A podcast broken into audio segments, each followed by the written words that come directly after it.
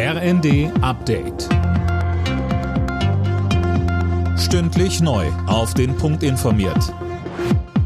Ich bin André Glatzel. Guten Morgen. In NRW und auch in Schleswig-Holstein starten CDU und Grüne heute in Sondierungsgespräche. Die Entscheidung für die Grünen und gegen den anderen bisherigen Koalitionspartner FDP ist bei der Nord-CDU am Abend gefallen. Ministerpräsident Günther sagte zu den Gründen, weil wir gespürt haben, dass wir in den vergangenen Jahren wirklich eine große Veränderungsbereitschaft auch in diesem Land gehabt haben, dass wir beispielsweise Widerstände auch gegen Windkraftausbau kaum noch vorhanden ist, dass es jetzt aber auch wichtig ist, die Grünen auch an unserer Seite zu haben, wenn wir über Planungsbeschleunigung reden, über Bürokratieabbau, dann sind das immer wieder Themen auch, die gerade auch Umweltbelange berühren.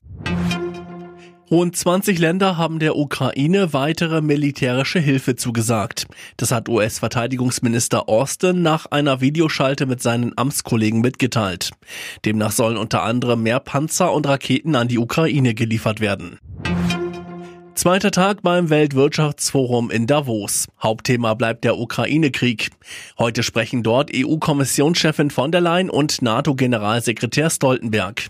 Gestern hatte der ukrainische Präsident Zelensky härtere Sanktionen gegen Russland gefordert.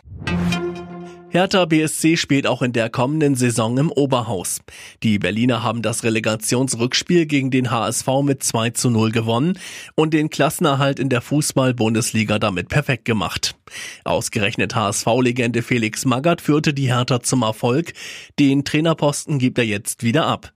Magath hat etwas Außergewöhnliches geleistet, sagte Hertha-Boss Fredi Bobic nach Abpfiff bei Sky. Er war unser Retter in der richtigen Situation mit seinem Trainerteam die unglaublich viel Herzblut reingesteckt haben, jeden Tag auch aufs Neue immer wieder die Jungs aufgebaut hat und die richtigen Schüsse daraus gezogen hat.